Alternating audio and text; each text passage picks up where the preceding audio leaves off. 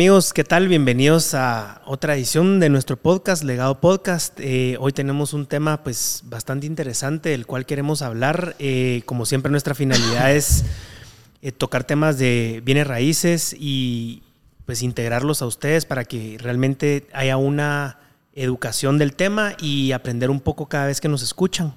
el día de hoy tenemos un invitado que es parte de nuestro equipo en Legado, una de las personas que que más impacta en nuestro equipo. Eh, estoy acompañado acá también de Diego y Anapa.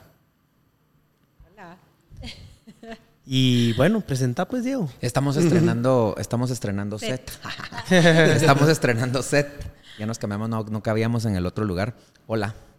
Em, bueno, tenemos un invitado especial. Eh, es el eh, la verdad es que todos, todos, todos en la, en la empresa son, somos una Yo soy más especial. de especiales.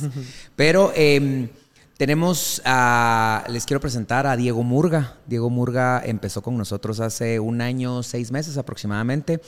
Eh, ha vivido el sueño de legado con nosotros, ha vivido el, el journey por el que hemos el crecimiento de la empresa y es el captador número uno 2022-2023. So. Entonces, eh, Hoy venimos a hablar un poquito, eh, hablar un poquito de cosas que, que nos pasan en la industria, historias, eh, leyendas urbanas, así se llama nuestro, nuestro, nuestro capítulo de hoy. urbanas del real estate. Leyendas urbanas del real estate. Eh, son esos mitos, esos mitos que existen, algunos, ¿verdad? Porque realmente hay un montón, pero son esos mitos que, que, mm, que escuchamos o cosas que, se dicen en la, en la industria de bienes raíces, pero que consideramos son mitos y nada más que mitos, ¿verdad? Así que, Diego, bienvenido. Hola, Napa. Pues, hola, ¿cómo están?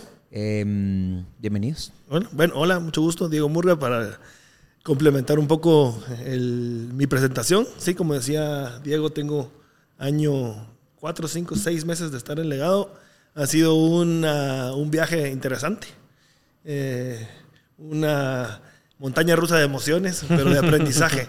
y precisamente de lo que hablaba Diego, de los, de los mitos, de leyendas urbanas, pues son cosas que uno se topa día a día y de ahí es de donde nació la idea de este podcast, porque estaba yo platicando con un... Fue idea de Murga, mucha, para que ah. sepan, este tema fue idea de Murga, pero tiene mucha razón, porque em, en algún momento todo el mundo quiere, pues todos pasamos por un momento donde queremos vender o comprar y estos temas que vamos a tocar son de bastante educativos para toda la gente que nos escucha, porque a veces uno piensa que las cosas son de la forma que uno cree y pues realmente no son. Y son como hasta cultura eh, popular, pero la idea de, de, hacerlo hoy, como dice Andy, es educar. Entonces, pues, si quieren les lanzo el primero. De aparte, aparte, aparte, aparte que son cosas que normalmente no le podemos decir ni a los compradores ni a los vendedores porque no sabemos cómo se lo van a tomar. Entonces, el que le caiga el guante, que es importante.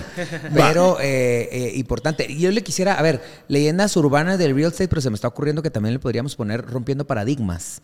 Sí, sí funciona. Y, desahogo de los corredores también. Y, un poquito, de, un poquito de, desahogo, porque son cosas que nos pasan en el día a día y cada vez que nos pasan quisiéramos nos tenemos que aguantar un poquito, eh, pero creo que es importante, es importante que educativamente sepan esto eh, y que rompamos esos paradigmas. Eh, que, que, empiece Diego. Va, les voy a contar el primero, de dónde surgió y pues obviamente ya lo pongo aquí en la mesa. Estaba platicando con un cliente que quería comprar en planos y él me dijo, mira, platiqué con mi mamá y mi mamá se asustó porque ella dice que comprar un apartamento es comprar aire. Paradigma número uno, entonces. comprar en edificio es comprar aire. y a eso le sumó, mira, mijo, pero sí que si vas a comprar un apartamento, comprar el primer nivel. Porque si el edificio se cae, tenés que tener un seguro y como tu apartamento es primer nivel, sos el único que va a recuperar su dinero porque la tierra es tuya. Si, se cae el, edificio, te cae encima. Empecemos por ahí. Te cae todo. No vas a tener nada que ir a cobrar. Pero bueno, entonces ahí se los planteo. primero que nada, todo está confundido, pero eduquemos. A ver. Sí, a ver, no es comprar aire, realmente sí, es vivir en el aire. Eh, y, existe esa concepción de que estamos comprando aire, pero pues no es aire, o sea, porque la gente no vuela. Además, eh, además es- tenés un, un título de propiedad por el apartamento. Pues, Claro, está, tenés un, está tenés un inscrito y título de propiedad que está inscrito, sos propietario de algo y el seguro te va a cubrir, o sea, el seguro te va a cubrir Si se en el primer nivel, o sea, eh, o, O en o en el, el. O en el décimo. No es como que te va a cubrir menos tu seguro de vida en el primer nivel porque te va a caer el edificio encima. O le va a cubrir más al que está en el penthouse porque le va a caer encima a todos. O sea, no, no, no, no funciona, no funciona de esa manera. Y realmente sí es un mito porque no se está comprando aire, están comprando, tiene el mismo nivel de plusvalía. A ver, evidentemente comprar tierra, yo siempre lo he dicho, eh, comprar tierra, eh, existe la concepción más que nada en- en- de la gente de más años que comprar tierra. eh, venimos de, los de abuelos, que los abuelos todos tenían tierra y todos compraban tierra y, y eran terratenientes y todo, pero pues la tierra tiene un límite, o sea, es, es, es, es finita, ¿verdad? Y más cuando estamos en ciudades o cuando estamos en, en lugares de, de urbanización y donde lo que necesitamos es densificación. Eh, yo soy pro edificios porque la densificación promueve la economía de áreas específicas. Se cree que ah, es que ya hay mucha gente, ya hay mucho tráfico, pero la razón o la forma en la que, en la que vamos multiplicándonos o multiplicando el, eh, la economía o el, o el beneficio de áreas específicas, por ejemplo, eh, que hayan colegios, que hayan restaurantes, que hayan es la- Supermercados. supermercados, es la densificación y la densificación es necesaria para que se promuevan y, y- y los negocios y, y se impulsen los negocios en, en un lugar. Hay más gente, hay más, más posibilidades de, de- servicios y de, y de atracciones, etcétera. Y más cerca se, está el, el hecho que se convierte la, o, o que se vuelva realidad la utopía de que uno pueda vivir, trabajar, estudiar cerca Ir al súper, ah, todo en un caminando. mismo, en un mismo Que realmente las área. ciudades más desarrolladas del mundo así son, Así es. ¿verdad? O sea, así son, tiene, te estás en el edificio, eh, la gente camina a su trabajo, camina al súper, camina a la lavandería, es muy, y yo creo que hasta saludablemente es mejor para las personas el poder salir a caminar o como en otros países que rentan bicicletas y andan en bicicletas de arriba para abajo, creo que eso es, me- es algo bueno hacia donde vamos. Y realmente yo sí soy del- de la idea también que invertir en edificios es una buena inversión. Eh, obviamente diversificando sus inversiones eh, cada quien, pero sí creo que es una buena inversión de pues, invertir en el aire, como dicen, pero pues no. Cada apartamento tiene su finca, fuelo y libro, Está respaldado, sí. ¿verdad? No, y son, y, es, y realmente es, o sea, es, es una propiedad per se. O sea, el, el- el- tanto vale una propiedad en el aire, si lo quieren ver de esa manera, como, tierra. Como una casa con tierra. O sea, yo en lo particular soy, a mí, eh, yo soy de apartamento. Tú, tú eres de casa. A mí me gusta. Tú eres de casa, pero yo soy de apartamento. Pero y- ya has vivido en apartamento. Sí. Sí. Sí. Qué raro, porque la mayoría de gente que vive en apartamento ya no le gusta Ya no le gustan las casas. Sí. No, pero el tema de seguridad, la comodidad de pagar un Lo que mantenimiento. pasa es que seguridad tenés también una casa en condominio. Bueno, sí. A mí lo que me encanta del tema de casas es eh, que es un poquito más privado, ¿verdad? Eh, y el tema del jardín. ¿verdad? Ahora hay apartamentos con jardín. Sí, esto es un campo pagado. Eh, sí, hay apartamentos. De hecho, de hecho, más adelante tenemos, vamos a tener el empuje de este podcast, que es- son apartamentos con jardín, ahí les vamos a contar Sí, qué es, sí. pero ya hay apartamentos Son con bien jardín. buscados. De hecho, Sí, yo tengo no, un, par de clientes que, que quieren apartamentos con jardín, sí o sí. Es más, el proyecto que vamos a mencionar al final eh, es una opción de apartamento que yo consideraría. Sí, porque son, Justamente por es- eso. son casas al aire. la me- lo mejor de los dos mundos. Es más, el el eslogan es residencias o casas en el aire. aire. Mm. Entonces va mucho con lo que estamos hacer. hablendo ahorita, pero si quieren pasemos al segundo paradigma. Solamente pa- un- una cosita. En Guatemala, por, el, por nuestra. eh, no cultura, sino. el, eh, se me fue ahorita. Por donde estamos ubicados, pues Guatemala tiembla. Y, y hay muchas leyes y, y muchas cosas que hay que cumplir a la hora de hacer un edificio, así que los edificios no se caen. Sí, no, los edificios. No, no, no. Sí, realmente cabal, los ahorita que pasó, caen. lastimosamente lo que pasó en Turquía. en Turquía. Sí. Eh, acabo de atender a una señora hace como dos semanas y, Sí, genera miedo. y estaba preguntando por. Ella vive en casa y que estaba buscando casa o penthouse. Lo llevamos a unos penthouse. Ay, no, esto se va a caer. Mire lo que pasó en Turquía. Yo, ¿Cómo hago para que se le quite el miedo? Pues porque al final de cuentas, no, o sea, nada está escrito en piedra, pero no se van a caer, pues. No, rompiendo paradigmas, eh, comprar en un edificio es comprar aire. eh, No. Es vivir en el aire. Es vivir en el aire, pero no, es comprar aire. Tiene ¿verdad? plusvalía, tiene finca, folio y libro, es una casa. Es una propiedad. Eh, Next les voy one. a Next. lanzar el mito número dos. Clientes que se prefieren ir a comprar directo a la desarrolladora porque van a comprar más barato que si lo hacen a través Yo le de- quisiera sumar algo. ¿Directo a la desarrolladora o que, o que directo con los propietarios?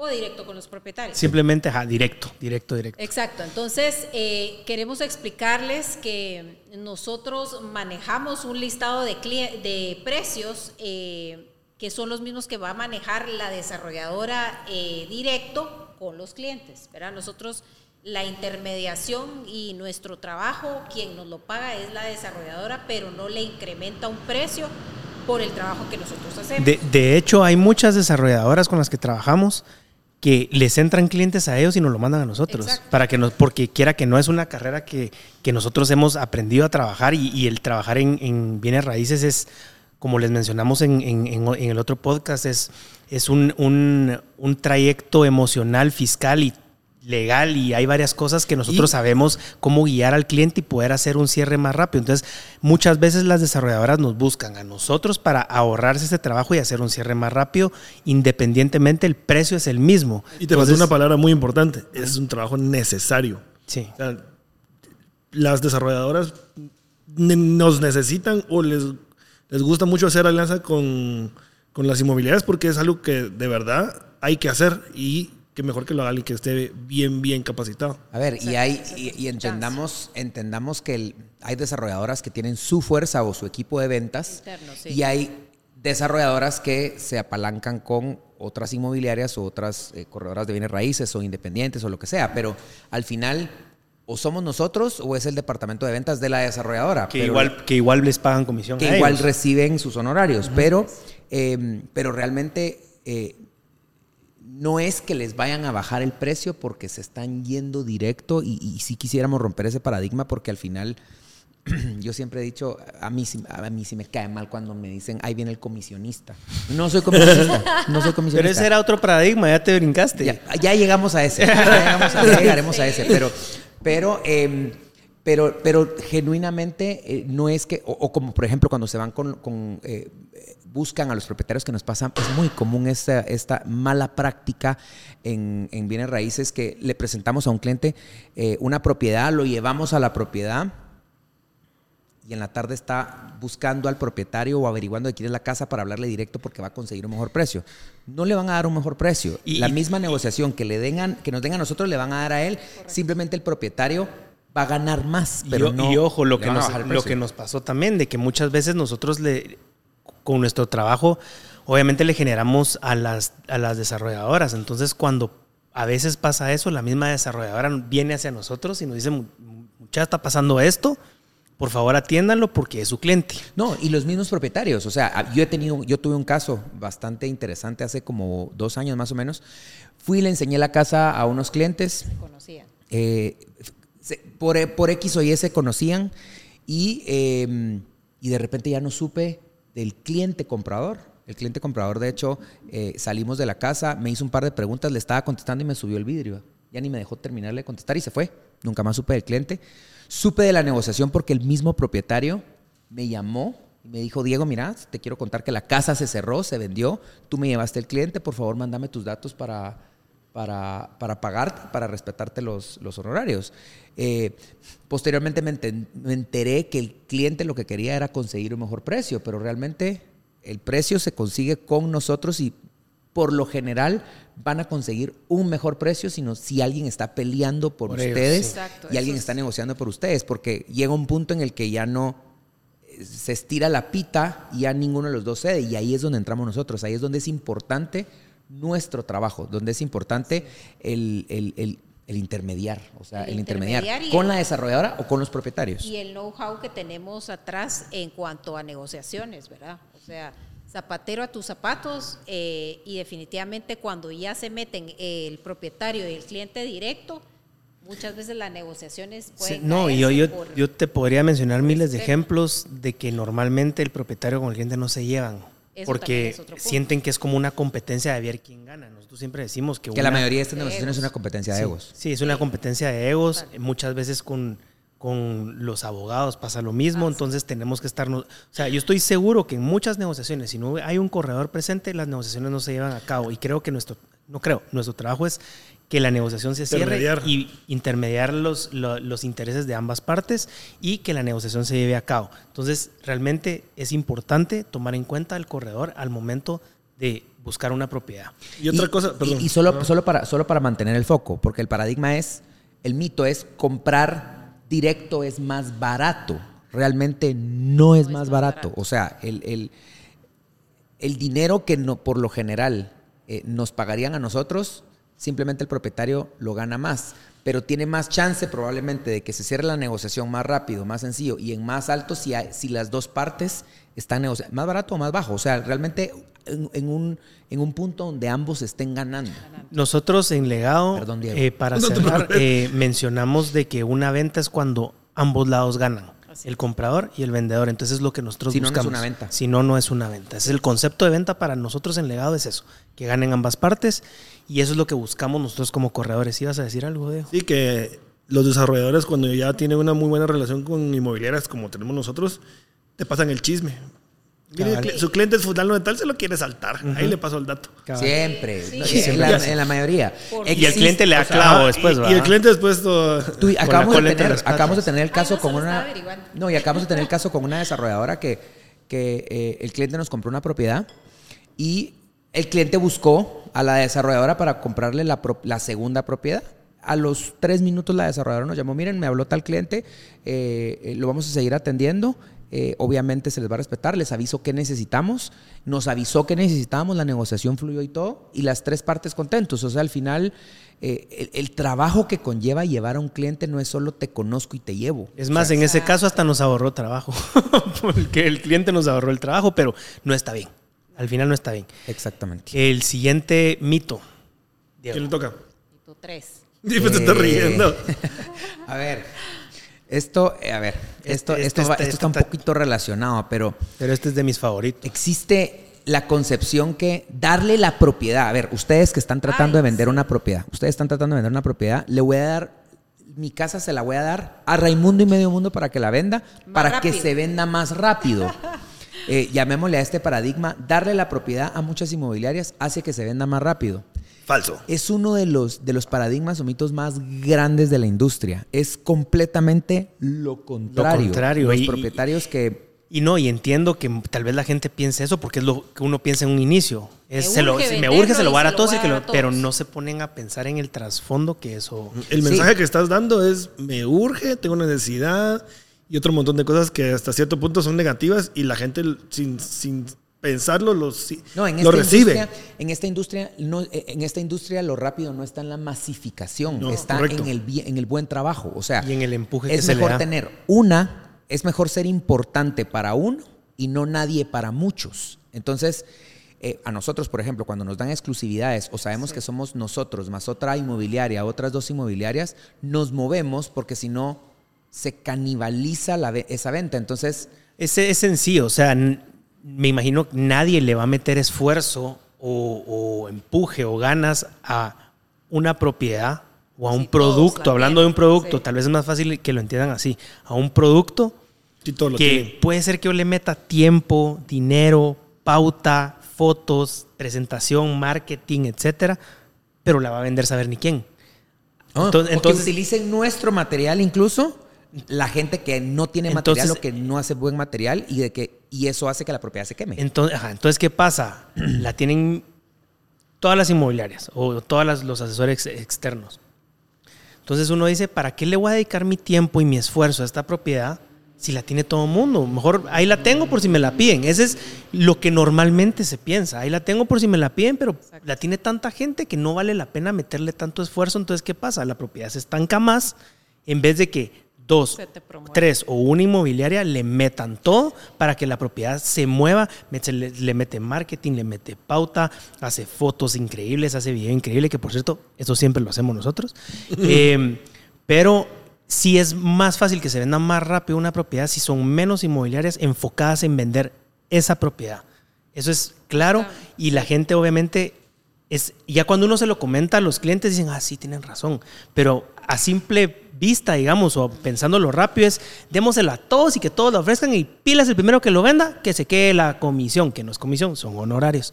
Em, pero es el pensamiento común de la gente, es un, es un paradigma súper común y es uno de los temas que yo más quería hablar porque es bien fácil de entender cuando uno escucha y cuando uno eh, escucha este tipo de justificaciones que nosotros le estamos dando. Y dicen, sí, puede ser que sí tengan razón. Y nos ha funcionado en las casas que nosotros, casas, propiedades, terrenos, lo que sea, que nos dan, no en exclusiva, sino que tal vez somos pocos los que lo tenemos, son propiedades que se mueven rápido. Y se venden rápido. Y, otra cosa que, que, yo quería eh, eh, adicionar a esto es cuando están en todas las inmobiliarias, lo que va a pasar es que la propiedad se quema. Y eh, no todas las inmobiliarias manejan un, material de alta calidad.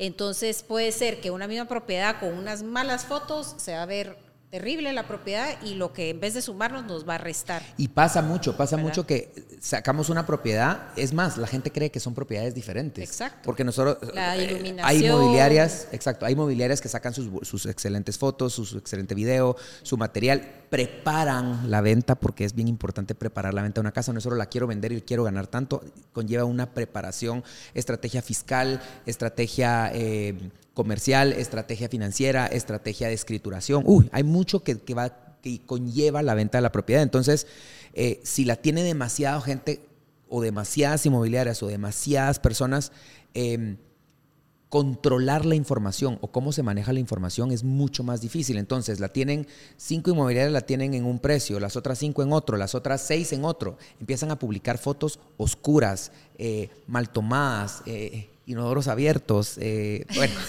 el dicho de Diego. Ahí van a conocer a Diego de que odia los inodoros abiertos. A mí me, perdón, dale.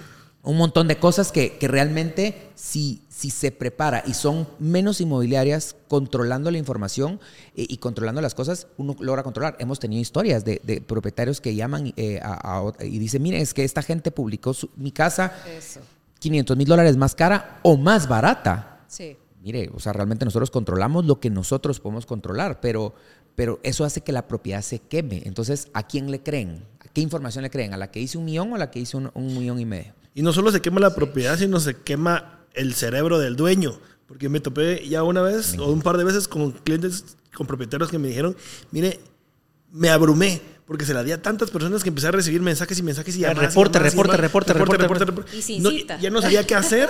El listado de clientes. Se me, se me cruzaba la información.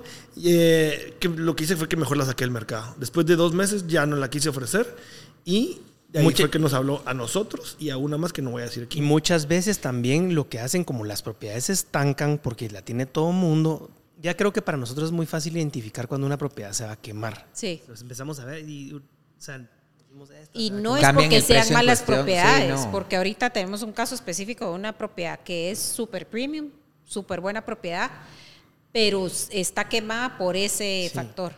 ¿Y qué, pasa? Entonces la estrategia no se ha movido, no se ha ¿por qué no se mueve? Bueno, bajémosle precio, bajémosle. Entonces al final... le empiezan a bajar precio a las dos semanas de haber sabido y cómo hago para avisarle a todo el mundo y está publicada en todos lados con diferente precio. O sea, rompiendo el paradigma. No, es no, mejor. Darle la propiedad a muchas inmobiliarias hace que se venda más rápido. Es Mentira. Falso. ¿Cuál sería tu número máximo? Tres. Es, es, es, subjetivo. Y sería irresponsable decir cuántas, pero es depende de la propiedad. Pero el tema es que sea la cantidad de inmobiliarias o de corredores que pueden manejar la información, que sean profesionales, cerciórense que sea gente que le meta publicidad, que tome buenas fotos, que haga buen video eh, y sobre todo, antes de esto, importante, que haga una buena preparación de la venta de la propiedad. Esto no se trata nada más de llegar, mire, quiero vender su propiedad, llenar un formulario, firmar, tomar fotos y publicarla. Lo siento mucho. Eso se trata de hacer una estrategia para la venta de su propiedad. Hacer cómo vamos desde un inicio, qué precio le vamos a poner y por qué le vamos a poner ese precio. Cómo vamos a... Eh, eh, eh, cómo se va a escriturar o cómo está escriturada la casa, cuánto se paga de UCI, de mantenimiento, de etcétera, etcétera, etcétera. Mire, quiero venderla acá, quiero vender. Hacer una estrategia de venta realmente. El que le haga a usted como vendedor de una propiedad una buena estrategia de venta y prepare su casa o su propiedad para la venta, ahí es. Si son tres, son cuatro, son cinco, que cinco creo que ya es, ya, que ya es mucho. Eh, pero pero si, si realmente hay un trabajo profesional, eh, esa, son- esa es la cantidad. Y también clave de parte del propietario es, tienen que tener el mismo precio. Se lo va a dar a uno, dos, tres, cuatro. Tiene que salir la propiedad al mismo precio y cerciorarse que respeten las otras las, las inmobiliarias el mismo precio, porque es lo que dice Diego. De ahí a quien le cree el, el cliente, el potencial cliente dice, Y el cliente se va a ir con uno ¿a más quién le barato. creo? ¿A quién le creo? Digo, a con el más barato. el más barato, pero cuando llegan a ver, cuando llegan a ver, no vale lo que decía el más barato, entonces se enojan, entonces la oferta, entonces ya no pasa nada. Sí. Y yo le sumaría uno más a lo que dijo Diego, es busquen una inmobiliaria que se especialice en el sector de donde está la propiedad. Porque nosotros nos han, nos han hablado de propiedades en Ciudad San Cristóbal, por decirle algo. Nosotros no nos especializamos al 100% en Ciudad San Cristóbal. Entonces es, una, es un buen consejo también. Sí, exactamente. Especialización. Es importante entender la especialización. Y esto nos lleva, está como la parte B o la segunda parte de este mito que lo, ya lo vemos desde el lado del quien quiere comprar una propiedad. ¿verdad? Es decir, eh, Tiempo. esto es típico. Mito, do- mito siguiente. Mito Otro B. mito. Este es- los mezcla No, todos. esta es la parte B. 3B. Este es, este es Es el mito mito 3B. 3B. La intersección Buscar con muchas inmobiliarias o con corredores hace que encuentre una mejor propiedad o mejor precio. Exacto. Señores que están buscando una propiedad, no pongan a trabajar a tanta gente en lo mismo, ¿sí? Eh, si están buscando una propiedad, Guatemala es tan pequeño, tan pequeño, que las propiedades que les enseñen, si, si van con 10 inmobiliarias, es muy probable que se repitan. que se repitan Sí. casi Sí. todas en las 10 inmobiliarias o 5 Sí. inmobiliarias o 3 inmobiliarias. Eh, nosotros estamos, acabamos de iniciar un- un- una, un- una filosofía, un mecanismo en el cual preguntamos eh, si lo están atendiendo o- en muchas más inmobiliarias y preferimos que si no encuentra algo después de mucho tiempo nos busquen, eh, pero porque normalmente lo que pasa es que les mandamos unas propiedades, las mismas propiedades que le están mandando otras cuatro o cinco inmobiliarias, justamente porque como los propietarios creen que darles sus propiedades a más inmobiliarias se vende más rápido y son las mismas propiedades que le estamos enseñando a los clientes, todas las inmobiliarias. Entonces, eh, cuando tenemos clientes o cuando tenemos propietarios que quieren vender su propiedad, eh, y, y nos dan la importancia como inmobiliaria de que les promovamos y no son un montón, nos esforzamos. Funciona igual con los clientes. Cuando tenemos un cliente que el cliente nos dice, ok, encuéntrenme la propiedad de mis sueños, voy a trabajar con ustedes.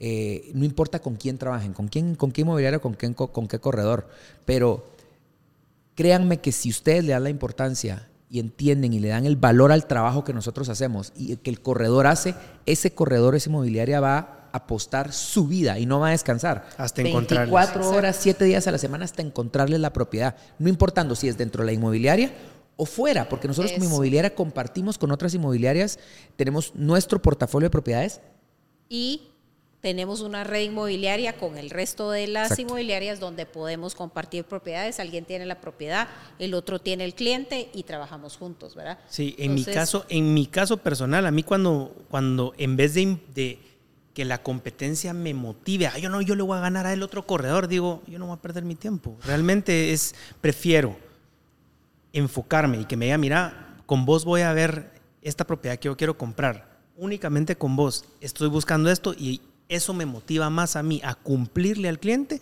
a que me diga, mira, ponete pilas porque también estoy viendo con aquellos, dale, mano. Dale, suerte. Yo soy igual. Ahí cuando, cuando, ajá, dale, o sea, no me motiva ese tipo de competencia o Es un amenaza. compromiso intrínseco cuando te dicen voy a trabajar solo Y con vos. actualmente tengo, eh, gracias a Dios, varios clientes que llegan y me dicen, mira, solo voy a ver con vos.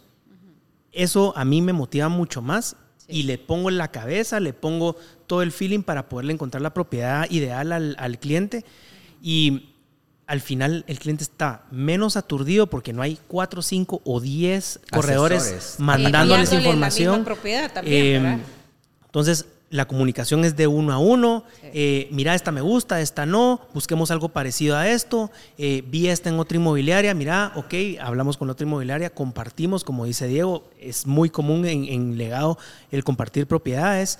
Eh, pero sí, para este paradigma también es falso. El buscar con muchos corredores no es mejor.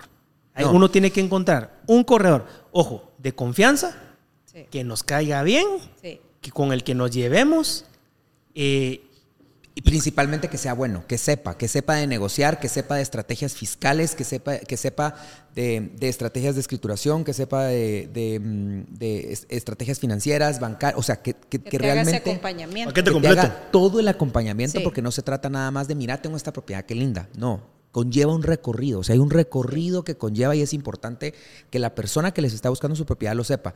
Eh, resumiendo y eso lleva al siguiente. Y, resumiendo esto es importantísimo. Créanme que cuando ustedes le dan em, la importancia a un asesor o un inmobiliario para que se dedique a buscarle la casa, no va, la casa, apartamento, la propiedad, y solo están trabajando con una persona o con dos, esas personas realmente van a retribuir esa confianza y no van a descansar 24 horas, 7 días a la semana hasta encontrarle la propiedad. Y eso nos lleva al siguiente a la siguiente leyenda urbana. Cualquiera puede ser corredor de bienes raíces. Ah. Yo creo que al tema que estábamos hablando, no cualquiera. No. ¿Por qué? No. Porque lleva un montón de, de, preparación para uno como asesor inmobiliario, el poder encontrar la propiedad, guiar al cliente, eh, hacer las estrategias, negociar.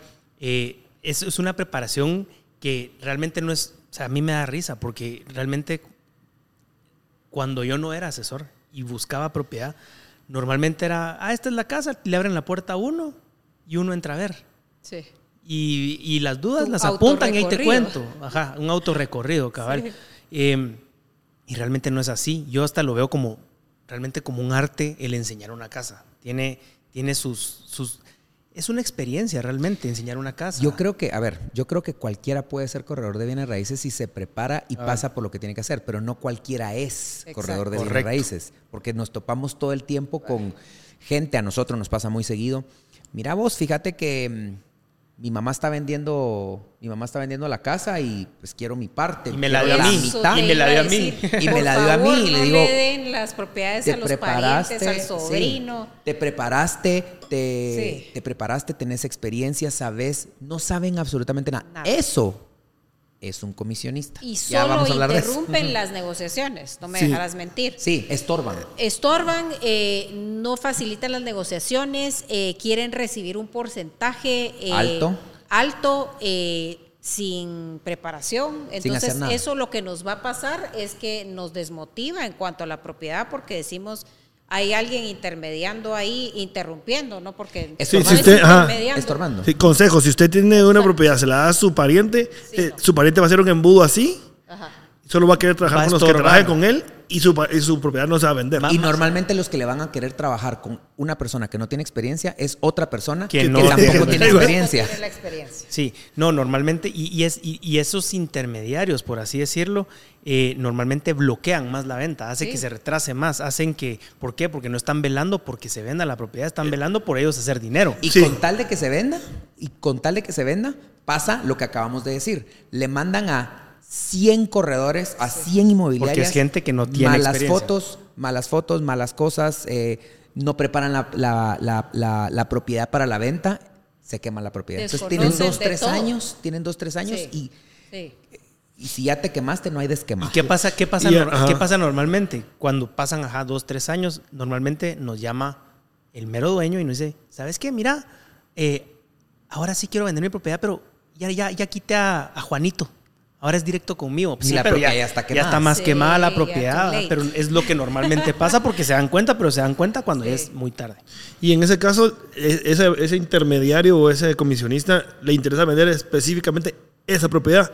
A nosotros nos interesa que el cliente esté satisfecho. Entonces, le puede, nuestro cliente propietario y nuestro cliente. Correcto. Pero en el caso de, cuando nosotros estamos atendiendo, atendiendo a un cliente, le enseñamos varias propiedades y no pujamos específicamente por una, sino que vemos que él esté contento. Y esto aplica también con los clientes que están comprando. O sea, eh, también nos pasa, mi hijo, búscame, fíjate que quiero comprar tal cosa. Eh, o al primo. Eh, y el primo no se dedica a correr, a hacer corredor de bienes raíces, entonces no sabe qué buscarle ni cómo buscarle. También terminan estorbando porque no les encuentran las propiedades o no les encuentran buenos deals o no saben negociar. Entonces funciona en, en ambas partes. Eh, Zapatero a tu zapato, dice. Zapatero a tu zapato y creo que la dignificación de las carreras, creo que cada quien hace, yo, yo estoy extremadamente agradecido, me siento bendecido de haber podido aprender y, a- y tener todo el recorrido que implica llegar a ser corredor de bienes raíces. No ha sido fácil. Eh, como decía Diego al y es un principio. de la- aprendizaje también, Sí. ¿verdad? Pero partimos de buenas bases y no es solo que es nuestro pariente que nos está dando una propiedad. Exactamente, hemos estudiado, nos graduamos de esta, de esta profesión, nos, con- nos capacitamos constantemente, estamos en el ruedo todos los días, todos los días negociamos, todos los días cerramos, todos los días escrituramos, todos los días hacemos bancos.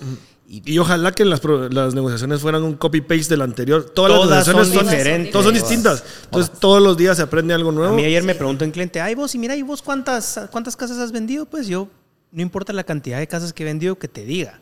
Todas han sido diferentes. No me pidas que te compare tu Sí. venta con otra, porque Totalmente. es nada que ver. y que recuérdense también que mi, mi santa madre tenía un dicho inter- eh, eh, bastante poderoso que a mí me gusta utilizar y eh, no es lo mismo tener 25 años de experiencia que durante 25 años hacer exactamente lo mismo, ¿verdad? Entonces, en el crecimiento eh, es, es bien importante buscar a un corredor, buscar una empresa que crezca, que innove, que, que, que- que esté evolucionando, porque esa es la empresa que les va a ayudar a encontrar la propiedad Sí. y a vender, eh, a vender su propiedad. Eh, uno no va a ir eh, con un jardinero a que le componga el corazón. Uno no va a ir con un doctor a que le arreglen sus flores, ¿verdad? Entonces, es, es un poquito de eso. Sí, Lo mismo está. con el, tema de abogados, sí. que no lo tenemos acá, pero, Sí. Pero es cierto también, ¿verdad? Pero el jardinero puede estudiar sí, medicina como la- eventualmente. paradigma de los abogados. A los abogados eh, eh, también, cada, hay Tienen abogados sus tienen sus especializaciones y es válido, ¿verdad? Sí. Entonces, eh, funciona lo mismo con, con- con el tema de bienes raíces. Eh, Sí. Busquen gente profesional. Si quieren que su trabajo sea profesional, busquen gente profesional. ¿verdad? Así es. Y el siguiente paradigma eh, lo propuso el amigo Diego Murga. Los corredores de bienes raíces nos hacemos millonarios fácilmente. Facilito. Nah. Ya, ya seríamos, ¿no? Lo que pasa es que al final de cuentas también es un, es un camino largo. ¿verdad? Y, en- es y camino, en ese no camino. carretera. ¿Ah? Es camino, no Y carretera. es camino así porque así es cuando uno, uno- uno va aprendiendo que va aprendiendo. uno. Terracería, sí. Sí, eventualmente yo creo que en bienes raíces o con cualquier cosa en la vida que uno le dedique tiempo, esfuerzo, eh, eh, se especialice, estudie y no crea que se la sepa todas y esté con de la- con la mente abierta de ir aprendiendo, poco a poco va a ir dando resultados. Y el resultado es plata, al final de cuentas. Conocimiento y otro montón de cosas, pero, pero como en cualquier carrera, entre uno más ganas le- y más push le meta, el resultado... Yo quiero contar Pero- una anécdota de eso. pero ahorita, solo- ahorita me no es tan rápido. termina, termina. No es de la noche a la mañana. Como les contamos anteriormente, la, cuando se me despertó la idea de ser legado fue porque Diego vendió mi apartamento, ¿verdad? Entonces, yo me acuerdo cuando estábamos con abogados y todo, yo calculé el- los honorarios y dije, ah, Yo también puchica, quiero. ¿eh? dije. Ah, se está haciendo Eso fue pisto. lo primero que dijo, ah, Y no se puchica". acordó de lo que, de lo lo que, que, fue implicó Va, vender esa va. propiedad. Y dije, oh, bueno, entonces ahí fue donde fue, me, se me prendió el chip y dije, bueno, vamos a ver qué onda. Sí, es un camino muy, muy, es como decíamos, una montaña rusa, Es más, que un, más que un camino. Es, eh, la verdad es de que yo creo que tanto en esta carrera como en la vida, a uno, uno se tiene que enamorar de resolver problemas, porque na- nadie se libra de resolver problemas o de tener esos altos y bajos. En, la en, en nuestra carrera de corredores de bienes raíces es muy común eh, el, el tener altos y bajos muy seguido. Una Entonces, montaña rusa. Es una Mm, montaña rusa. totalmente. En la mañana cerraste una negociación, en la tarde se te cayó Sí. Una. la y- misma. La misma se cayó. Ah, la verdad se cayó la misma.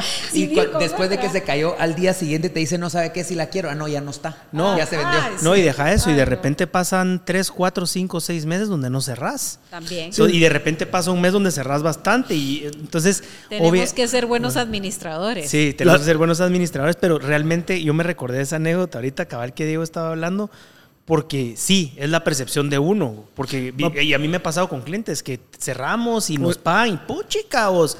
Sí, pero no sabes lo que me Lo ha que tocado. costaste. ah, Lo que costaste vos No y vos. lo que es lo que dan ganas de decir. No sabes lo que costaste vos y vos y vos al abogado también.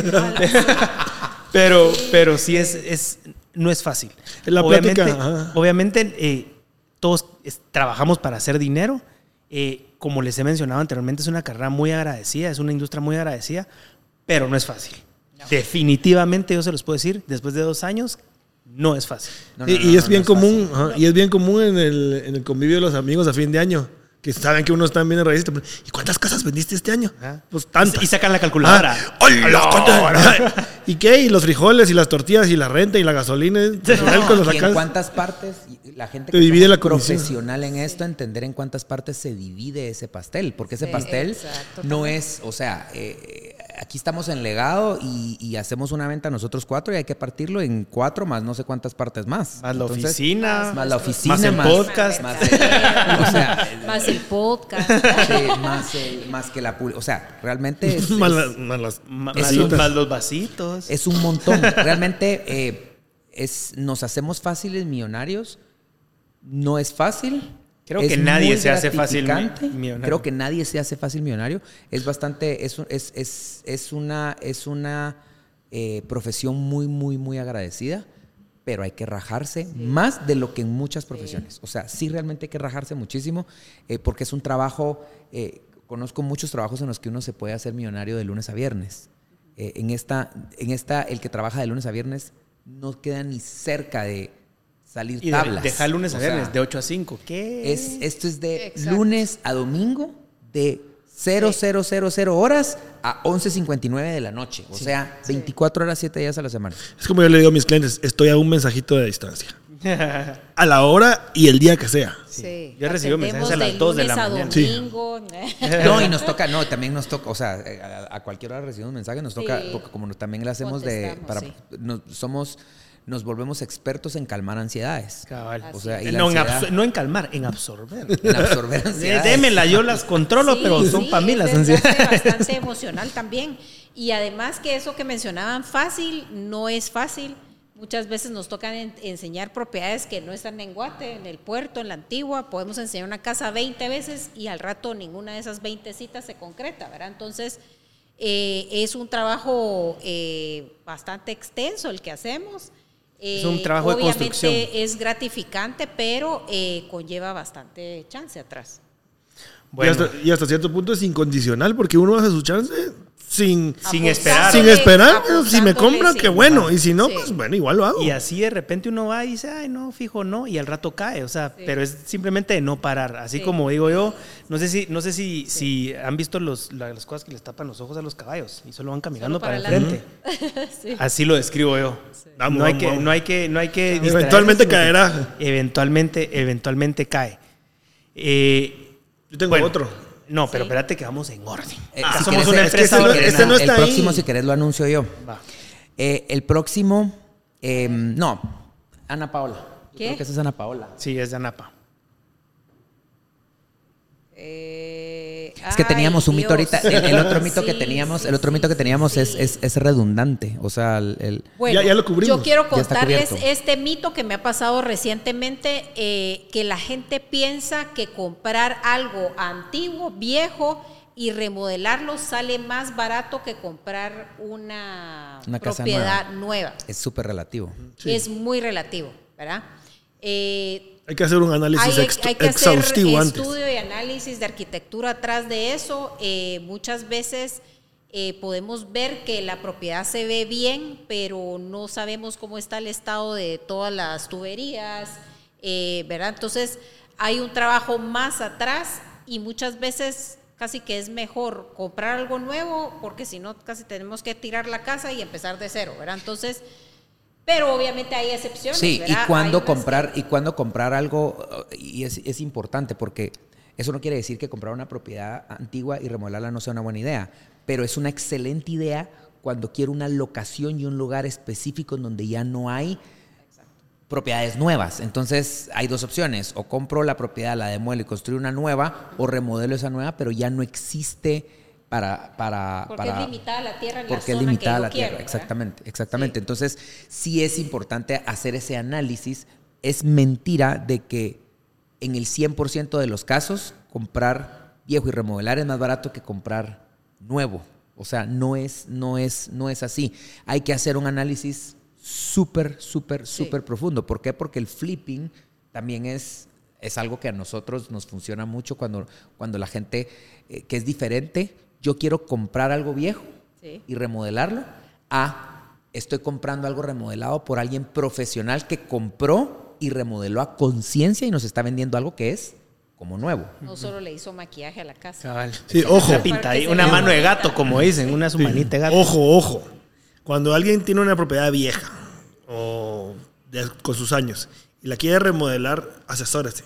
Porque hay quienes la remodelan a su gusto. Eso es y luego la quieren vender como que estuviera súper remodelada. Y nuevísima. Yo, Ajá, yo- entonces el que la quiere comprar igual la va a tener que remodelar Sí. porque ese le hubieran gusto puesto no ese piso, le hubieran personal. puesto esa cocina. Yo, yo a la gente que tiene una propiedad viejita y la quiere y la quiere vender, más les recomiendo Que la remoce. que la, ajá, que la, que la ponga en buen estado. Sí. Que la ponga en buen estado, eh, que pinte, que, o sea, cosas para que se mire en buen estado la propiedad, más que cambiarle piso, cambiar cocina, cambiar closets, que realmente a la larga la- nos pasó, nos, nos acaba de pasar que la- la- una señora llegó a la casa y dijo, lástima que pusieron este piso, porque si no, Exacto. porque muy acaban de remodelar la casa. gustos de cada Entonces cliente. es mejor solo retocar la casa.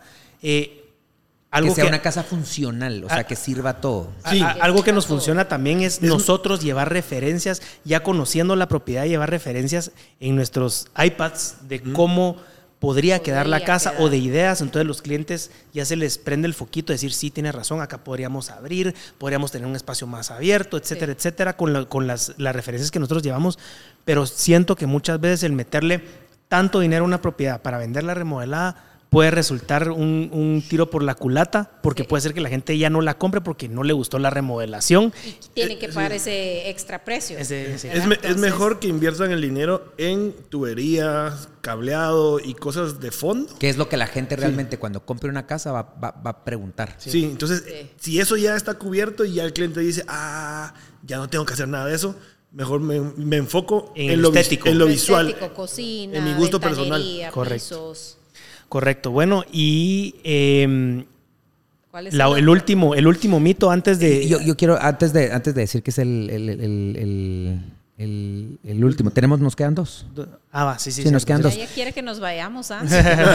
Nos quedan dos todavía. Eh, vamos a ver en uno de los episodios, justamente ahorita que estamos hablando de eso, vamos a, vamos a hablar de cómo preparar su propiedad y qué son los pasos para preparar su propiedad para la venta. Eh, vamos a dedicarle un episodio completo a eso que es importante que Sí. todos los que quieren vender su propiedad sepan por los pasos en los que, en los que, en los que quieren pasar. Ese es un Cierre corte los inodoros, por favor. Sí, eso es un corte comercial. Eh, Pero vas a decir un mito Sí. a raíz de eso. Eh, no, no, no, no, no, no. Eh, nuestro próximo mito es, es, es algo que a mí en lo particular sí me eriza la piel cada vez que lo escucho y es... No te paras los pelos porque no se puede. Sí, no se puede, pero eh, yo no me considero un comisionista. No soy como ya lo habías mencionado, dije, no, ese me lo voy a brincar, pero Sí, ya no. sabía que vos Eh, querías. Yo no, decirlo. yo no me considero un comisionista. Esto lo enseñé de, de- esto lo aprendí de, de, de mi mentora en Bienes Raíces, ya les comenté, de Sara Alzugaray. Y, mm, y, y- y- y me gustó mucho aprender esto de ella porque ella nos enseñó mucho a darle valor a, nuestro, a nuestra profesión y a, nue- a lo que hacemos, a todo lo que realmente hacemos. Y realmente yo no me considero un, un- un comisionista. Eh,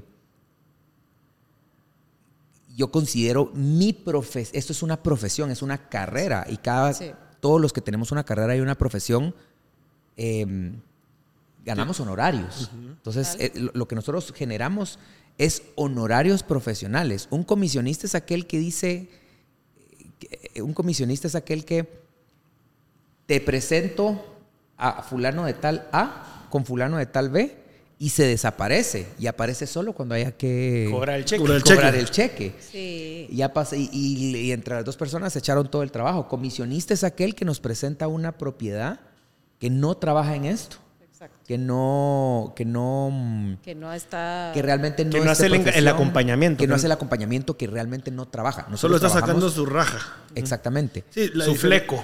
Lo que confunde es de que como nuestros honorarios están basados en un porcentaje, entonces la gente cree que realmente estamos sacando una comisión como comisionista como tal, pero realmente nuestros honorarios implican otro Es- montón de cosas. Es pago de servicios entonces sí es- profesionales. Correcto. Sí, o no, yo por eso digo honorarios y siempre, Sí. le- siempre corrijo a, a- a la gente decir, mira, me puedes mandar tu, tu monto de comisión. Como Sí, que le dijeron otra vez, ya, honorarios. ya vino el comisionista. Sí, o ya, o, eh, o tocamos el Eh, timbre. A mí me ha tocado miren, con Diego, porque- que de repente, ah, sí, el comisión, y Diego se lo hace. Se le cambia El, la el cara ojo, el ojo le inmediatamente. tiembla. Sí, pero para eso estamos haciendo Para el eso podcast. estamos sí. el podcast. No nos ofendemos. Para eso Sí, o estamos sea, haciendo. realmente, a ver, y no es, no es un tema No nos vamos a ofender. de vida o muerte. Mucho. No, no, no, no, no es un tema de ofensa al final. Pero sí es importante eh, que, insisto, darle valor a lo que nosotros sí. hacemos y entender que el, el trabajo que nosotros hacemos no es el trabajo de un comisionista, es una carrera profesional que conlleva muchísimo esfuerzo, muchísima Muchos preparación, aspectos. muchísima educación, muchísima ansiedad, eh, noches sin dormir, negociaciones a veces que, que están en el hilo y están en y nos toca tejer muy, muy, muy delicadamente ca- en cada una de las negociaciones, tejer sobre el propietario, sobre el cliente, sobre los abogados, sobre los arquitectos, sobre los contadores, uy, sobre los hijos, sobre los papás.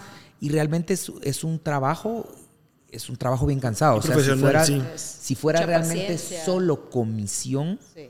eh, eh, no, creo, creo que dormiríamos un poquito más de lo que, Sí. de lo que dormimos. Sí, definitivamente. Creo que de repente los que piensan así es porque no los han atendido bien. No los hemos atendido nosotros. Sí, hablen. Exacto. Bueno, y ahora Aquí- sí el último. Aquí va a sí. aparecer mi número. El último mito. Sí.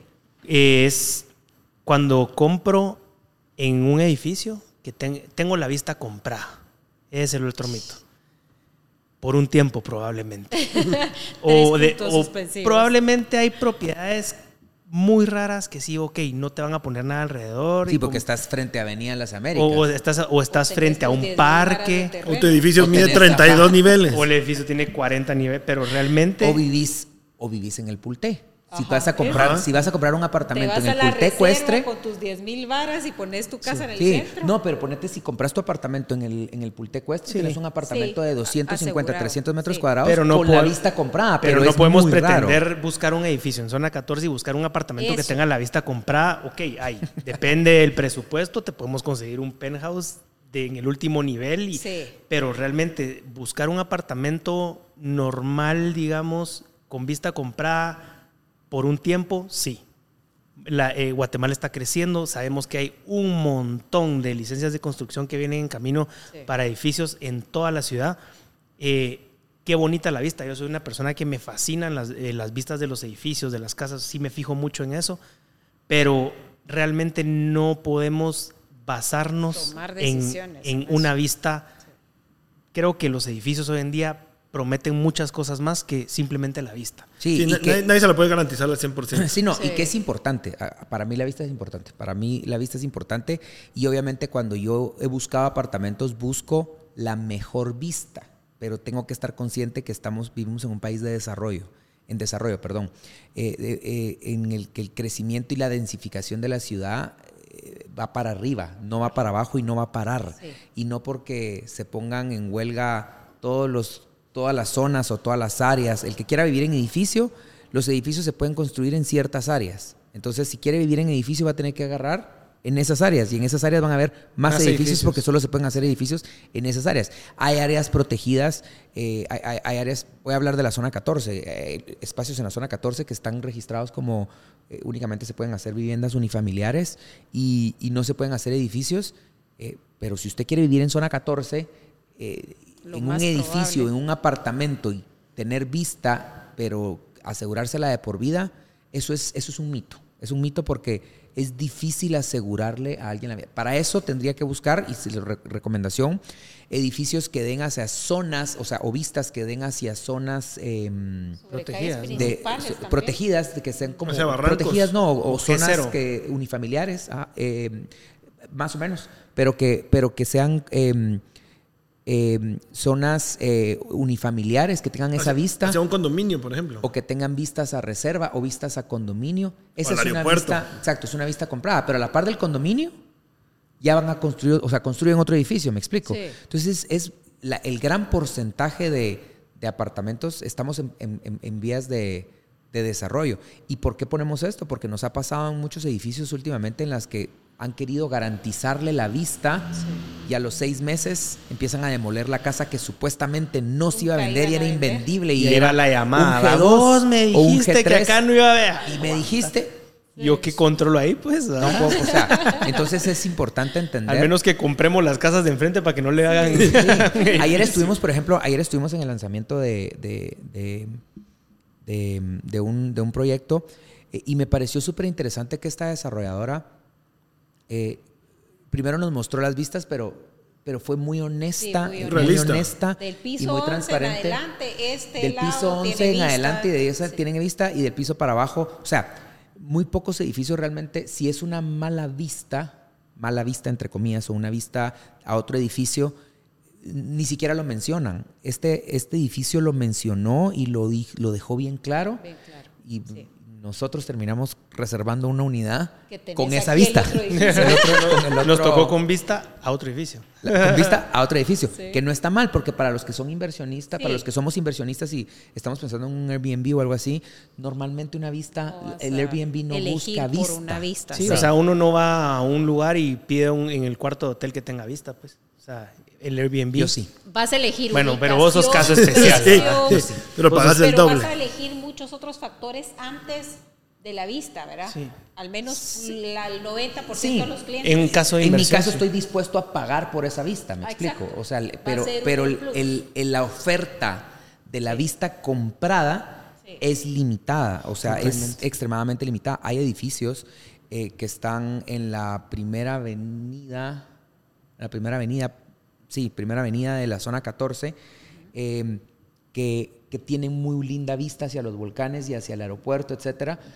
Pero recordemos que hay mucha propiedad todavía sobre Avenida de las Américas que eventualmente Sí, va a Se puede y hay convertir en edificios edificios, sí. emergentes en ciudad, en, en- perdón, en Avenida de las Américas que, que están presentando ahorita que, eh, que, que realmente creo que van a tener una vista. Es una vista que genuinamente puede ser comprada si lo quieren ver porque da de la Avenida de las Américas y la siguiente edificio está bastante lejos, pero eventualmente en cierta cantidad de años del otro lado, También en la zona haber. 13 habrá otro edificio que tapará esa vista comprada. Entonces, eh, rompiendo el paradigma, es muy difícil encontrar Vista comprada. vista comprada. Garantizada. De que hay, hay. Garantizada, garantizada. Garantizada, eh, porque garantizada, vista garantizada. puedes tenerlo. Porque temporada, y puede que, puede que su vista le dure 25 años. Ya después de 25 años, señor, si usted no va a vivir en ese apartamento, no importa, ¿verdad?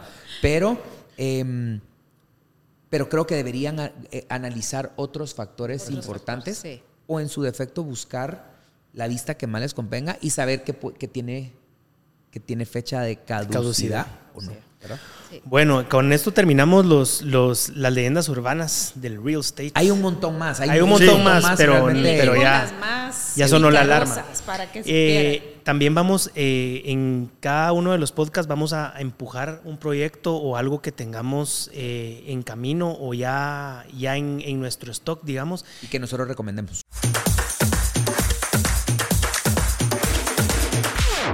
El día de hoy nuestro empuje es un proyecto muy lindo en Zona 10 que varios apartamentos de este eh, proyecto sí, Sí tienen tiene. la vista comprada. Eh, el proyecto es Jardino. Es un, eh, es un proyecto que realmente va con mucho de lo que hemos hablado. Es lo, Sí. que- lo que les decíamos. El el- el eslogan es residencias en el aire, como nuestro primer mito. Sí. Eh, muchos de los apartamentos tienen vista comprada porque tiene un parque enfrente. Que eh, nunca va a haber un Que edificio. nunca va a haber un En el edificio. cen- corazón en el de corazón zona de la 10, zona 10. la nave de Son apartamentos, hay apartamentos de un nivel y hay apartamentos de dos niveles, de tres y cuatro habitaciones. Eh, Sí. to- todos los apartamentos tienen jardín. Entonces está muy lindo el proyecto. Si Sí. pueden, métanse a nuestra página de Legado a, a- a verlo en nuestro Instagram, Legado Properties. La mezcla perfecta Em, entre apartamento y casa. Sí, tenés lo mejor de los dos mundos, realmente. Si quieren vivir en zona 10, amenidades. es, es una casa eh, nueva, en el aire, con amenidades, en donde a mí me fascina vivir en edificios, soy una persona de edificio de Es bien apartamento, porque se despreocupa uno de un montón de cosas y teniendo las comodidades, eh, en este caso de, de dos niveles, de tener jardín, de tener pérgola, de tener tres o cuatro habitaciones, eh, creo que es lo mejor de los dos mundos. Jardino se llama el proyecto. eh, es una nave, búsquenlo y búsquennos. Y su- recuérdense, busquen solo un asesor. Em, pero es un proyecto muy lindo, muy lindo de Ardino. Sí, a ver, Sí. el- el- el naci- el- el- el- nosotros vimos nacer, crecer eh, eh, y desarrollarse este proyecto. eh, eh, está en planos todavía, ya están en fase de licencia de construcción, pero hemos visto lo que le han metido de corazón a que ese proyecto sea un ícono en la zona 10, ¿verdad? Sí. Eh, y no solo un ícono, sino que realmente sea un proyecto ganador por todo lo que ofrece, la cantidad de amenidades que ofrece. O sea, vivir en una casa con, la- vi- vivir Con en las una comodidades casa con un las edificio. comodidades de un, De un edificio, edificio. ¿verdad? Eh, a veces es difícil entenderlo. eh, nos, pueden, nos, pueden, nos pueden buscar para que les presentemos el, el- el- el proyecto. Recuérdense, nuestras Pero redes están que aquí ser abajo. porque necio. está, En nuestras En redes el globito. Ya se vendió la mitad. está- Nuestras redes sí, están en este globito. Está aquí más abajo. del 50% ya vendido, ¿verdad? Entonces, si les interesa, tienen que Sí, apurarse. ya está vendido más del 50%, pero realmente eh, vivir en, en una casa que Sí. con, con la vista de, de- de un edificio o con la seguridad de un edificio o con las facilidades de un edificio donde uno sale, echa llave, Sí, se va y se olvida, o re- priceless. Sí. ¿verdad? Que creo que es- eso, es, eso es importante. Las unidades, como dijo Andy, son unidades de dos, tres y cuatro habitaciones, apartamentos. eh, hay, hay departamentos de un nivel y apartamentos de dos niveles, eh, pero están, realmente son espectaculares las, las, las, las unidades que hay, el edificio, los acabados. O sea, realmente es un proyecto Sí, precioso, sí. precioso, precioso, precioso. Ahí Este sí se- consideraría pasarme apartamento. Ah, ya viste. Sí, Sí, porque es una casa. Y lo que pasa es que sí es una casa porque muchas veces uno le dice, ah, es como es un apartamento que parece casa, pero tiene 150 metros. Entonces, es una Ah, casa estos de sí son 150 casas. metros de Sí, chiquito. Estos sí. tienen más de 300 los de tres habitaciones y más de 500 los de Inclusive eh, en los, en los baños de los apartamentos de dos niveles tiene una tina con vista. O sea, sí, o sea, nave, es- sí. está espectacular. Búsquenos, con mucho gusto se los presentamos, es una belleza. Está en planos. eh, recuerden que comprar en planos siempre es más barato que comprar cuando ya está construido. Búsquenos para más información. De hecho, Eh, tiene hasta, perdón, perdón, tiene hasta un parque. en el, Sí. en en el en- edificio. en el O sea, rooftop. tiene un parque en el, en el- En el en el rooftop. rooftop. Eh, pet friendly, tiene gym, tiene todo. Es una belleza edificio. Y con esto nos despedimos. Eh, Dieguito, muchas gracias. Gracias, gracias por la invitación. Gracias. Gracias por venir acá a compartir con nosotros. Eh, les vamos a dejar también en, en pantalla nuestras redes de cada uno de nosotros para que nos Sí, puedan seguir y nos puedan consultar, nos puedan mandar preguntas. Eh, Recuérdense lo que, trabajamos 24-7. Ajá. Estamos a un mensajito de distancia. Estamos a un mensajito de distancia. Eh, gracias, Diego. Gracias, No, a Napa. por la oportunidad Gracias, de la Diego. invitación aquí y de ser parte del legado. Sí, cualquier cosa está en nuestras redes sociales y nuestro WhatsApp en pantalla. Eh, nos quieren hablar, nos pueden mandar un mensajito, nos pueden seguir y gracias por acompañarnos. Gracias. Queremos que nos manden preguntas. Ay, sí, sí, sí, tiempo. Mándenos preguntas. Sí. Si tienen algún mito que quieren que resolvamos en otro podcast También. o en otro, en otro capítulo, Sí. mándenlos. Dudas también. Eh, escríbanos, escríbanos para, para cualquier duda o cualquier tema que quisieran que tuviéramos en el podcast. Sí. Gracias. Ya Hasta la viernes. próxima, muchachos. Gracias. Adiós. Chao. Adiós.